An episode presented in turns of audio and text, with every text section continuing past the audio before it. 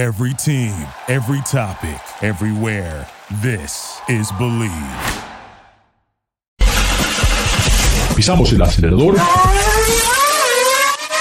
y comienza el programa. ¿Qué tal amigos? Estamos aquí con eh, Gustavo Rosso, de, especialista de indicar y Garage Latino se transmite a través del Believe Network en Estados Unidos. Pueden bajar los podcasts de Garage Latinos a través de Spotify o Amazon Music. Gustavo, mencionaste que ahora Roger Penske, su, su gran empresa, ha tomado el liderazgo de lo que es la serie, el, el autódromo eh, de Indianápolis. Pero algo que me parece que también fue muy importante que se acaba de anunciar es que ahora también toman el control de la serie Semilleros. Sí, se van a hacer cargo de la categoría Indy Lights, que la categoría Indy Lights viene siendo el escalón previo a IndyCar. Eh, la categoría Indy Light representa lo que puede ser la graduación del programa Rock to Indy.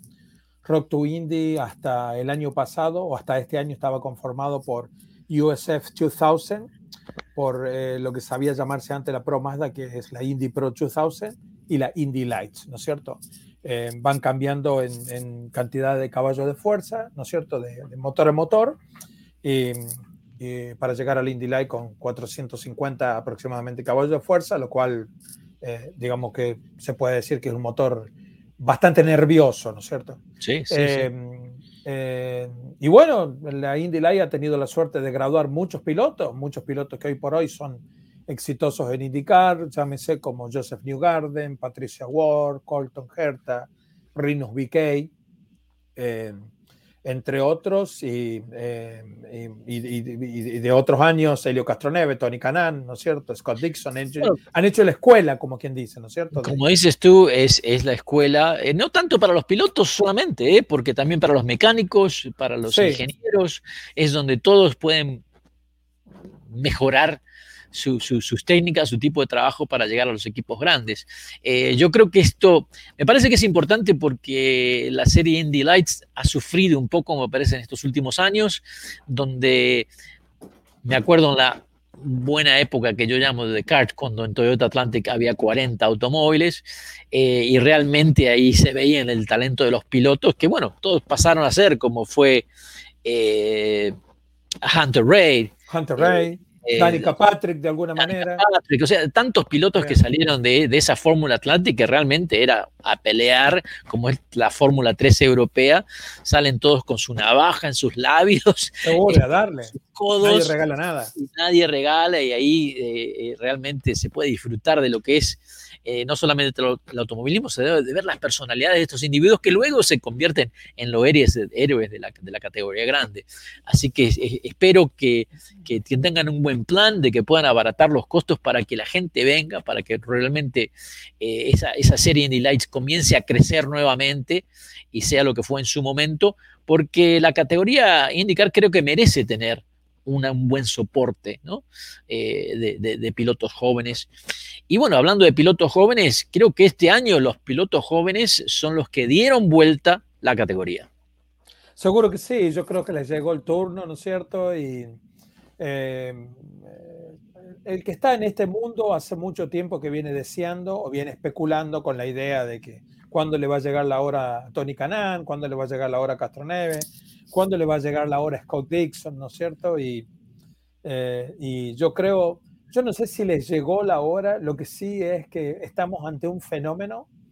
Eh, yo lo hablo mucho con mis amigos, ¿no es cierto? Tengo amigos de distintos lugares del mundo donde tenemos conversaciones informales, vía teléfono, por chat o lo que fuere, y hablamos de, Qué buena oportunidad para indicar contar con los servicios de, por ejemplo, un Colton Herta que gana la carrera de Long Beach, ¿no es cierto? Y a la media hora o a la hora tuitea que se está comiendo un taco ahí en, su, en una camioneta que lo están llevando y está feliz de la vida y no tiene que andar ni con guardaespaldas, ni tiene que salir en helicóptero de la pista, ni tiene que hacer nada que sea que lo, lo ponga automáticamente en otro mundo, ¿no es cierto? Sigue siendo simple, sigue siendo extremadamente educado, eh, en su mundo y cuando está arriba el autocarrera no deja duda de que es uno de los, hoy por hoy yo no sé si no es el piloto más rápido de la categoría, porque eh, lo que hizo en Laguna Seca en la última carrera y lo que hizo en Long Beach eh, no, no, dejó duda. Y después, tenemos un Alex Palou que sale campeón, ¿no es cierto? Que viene de hacer un año de experiencia en Delcoin, con un buen auto el Delcoin, y después se encuentra ante la tormenta perfecta donde le pueden ofrecer un auto competitivo en el equipo de Chick Banassi y este muchacho no desaprovechó una oportunidad, ganó la primera carrera y de ahí en más fue casi una consistencia increíble tuvo. Tuvo un solo problema de motor, que en realidad no sé si la computadora o algo falló en el motor en la carrera de Indianápolis, y después tiene como una especie de mala suerte de refalón en la carrera de San Luis, Missouri, en el óvalo, donde se ve perjudicado en un toque con, con Rino BK. Eh, pero de ahí más él mentalmente nunca se cae. Yo le he hecho reportaje, he hablado con él y la verdad que a mí me sorprende porque cualquier otro piloto, por decirlo inteligente, en su lugar hubiese especulado, ¿no es cierto? Porque te encontrás en una buena posición todo y más o menos jugás con lo que puede ser el resultado de los demás. lo, que me, lo que me impresiona a mí de Alex Palau es la madurez que tiene por la edad que tiene. Y, obviamente ese chico la tenía muy, muy clara que él estaba peleando el campeonato, no estaba peleando las carreras. No, seguro. Y después, bueno, uno lo escucha, lo escucha hablar a Chick Banassi, ¿no es cierto? Y, y Chick Banassi, que debe ser uno de los... Yo creo que si tenemos que hacer la historia del automovilismo americano de Estados Unidos, Chick Banassi tiene que ser uno de los cinco personajes, ¿no es cierto? De todos los tiempos. Que ha tenido pilotos de desde Jimmy Basser, Alex Zanardi, Scott Dixon, Juan Pablo Montoya, em, tipos tremendamente rápidos, tipos a lo mejor que no han sido tan rápidos, o sea, pilotos, ¿no es cierto? Y, y que todavía, chicos, así con toda esa experiencia que tiene y todo, se siga sorprendiendo de alguien que viene nuevo, ¿no es cierto? Es algo bastante raro, ¿no es cierto? Y sí, eh, en Paló ellos han visto a alguien distinto, ¿no es cierto? Bueno, no, no, no hay ninguna sorpresa, sale campeón, y mm, ellos le atribuyen a que muchas veces a lo mejor de que Paló puede también tener algo de lo que es la disciplina de Japón. Estuvo mucho tiempo corriendo en Japón y es muy meticuloso. Entonces, em, los latinos por lo general tenemos fama de ser muy emocionales, ¿no es cierto? Entonces, cuando somos muy emocionales, em, no, no, no, nos manejamos como quien puede decir en una línea recta. Entonces tenemos como muchos altos y bajos. Estamos bien abajo, nos levantamos, volvemos a caer es difícil encontrar uno que se maneja en una sola línea y que, y que perdure durante mucho tiempo.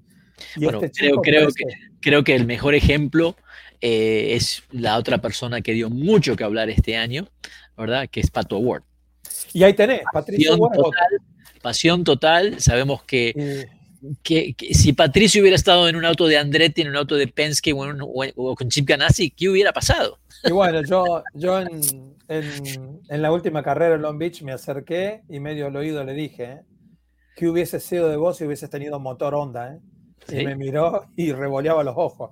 Porque no es por nada, Chevrolet ha sido competitivo, pero yo siento, en mi opinión personal, de que Honda en muchas carreras contó con un, con un extra, ¿no es cierto? Eh, tanto sea como la posibilidad de hacer a lo mejor más kilometraje en carrera con la misma cantidad de combustible o definitivamente un motor más rápido, que muchas veces en, algunas carreras se necesita tener un motor que vaya rápido. Igual.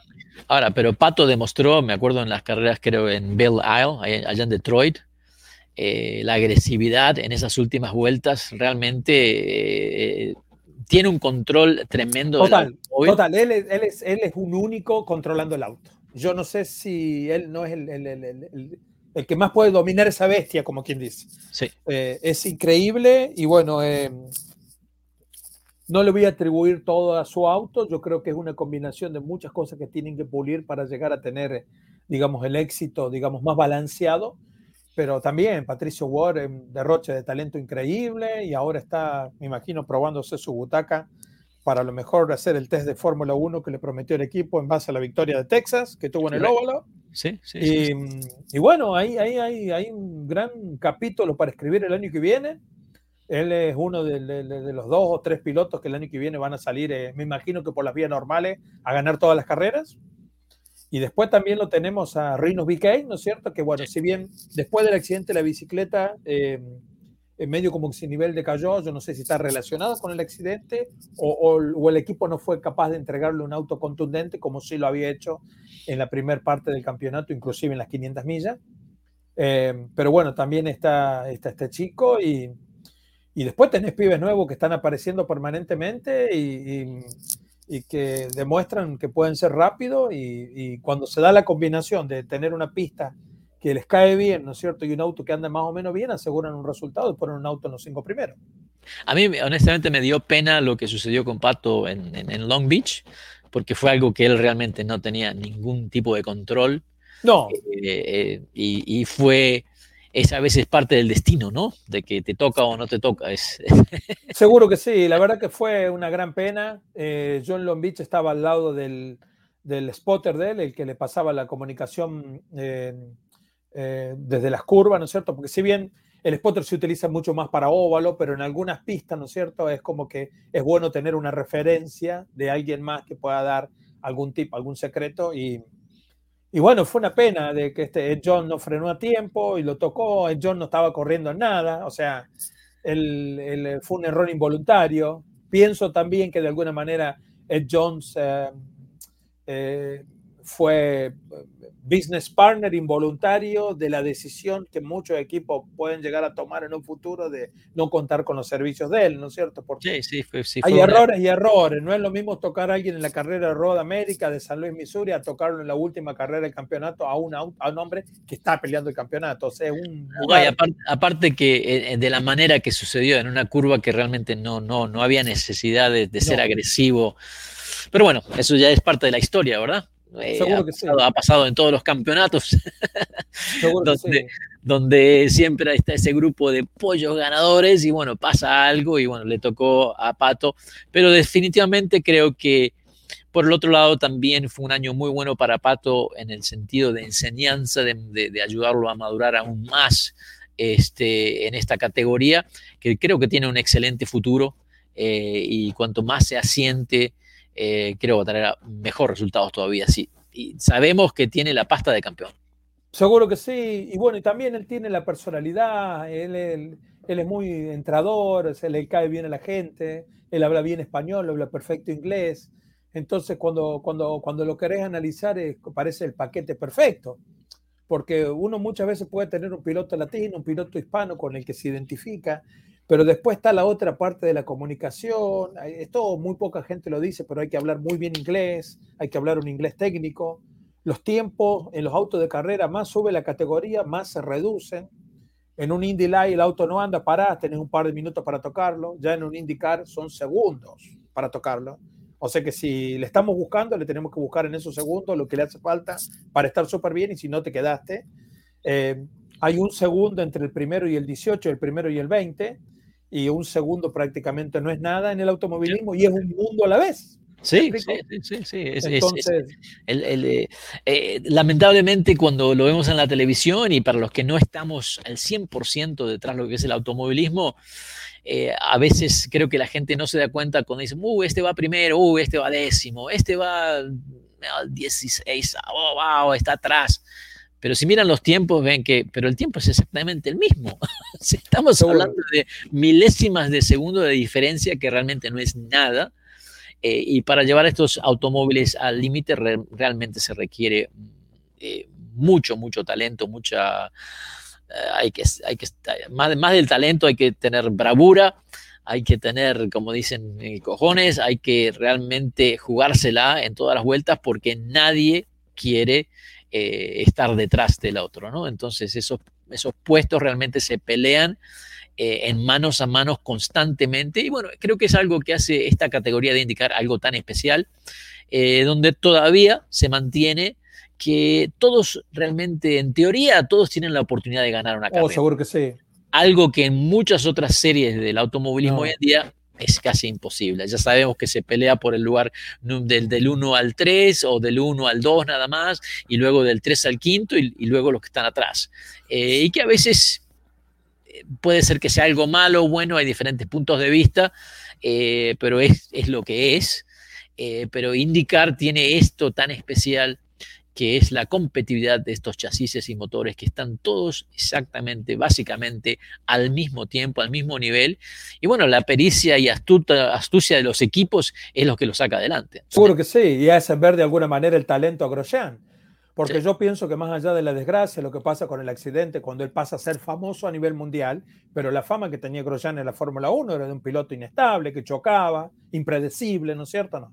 Y él llega a indicar y prácticamente es como que muestra el opuesto. Eso es, eso es exactamente el punto y de se gana Y se gana el respeto de la gente. El, No, el Grosjean totalmente, es totalmente. Eso es lo que quiero hablar en, en el otro segmento.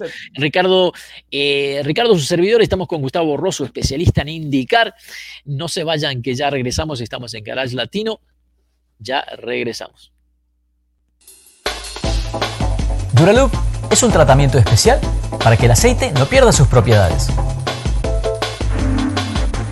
Duraloop reduce la sedimentación de las partículas nocivas que dañan al motor. Duraloop disminuye la temperatura interna del motor y la fricción de los metales. Duraloop para que el motor dure más.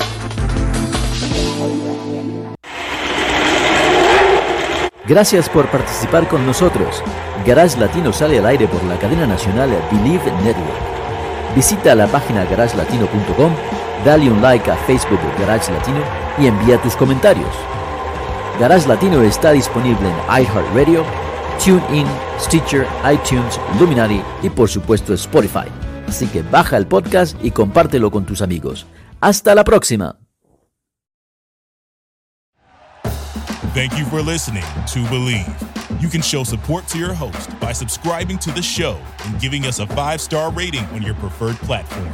Check us out at Believe.com and search for B L E A V on YouTube.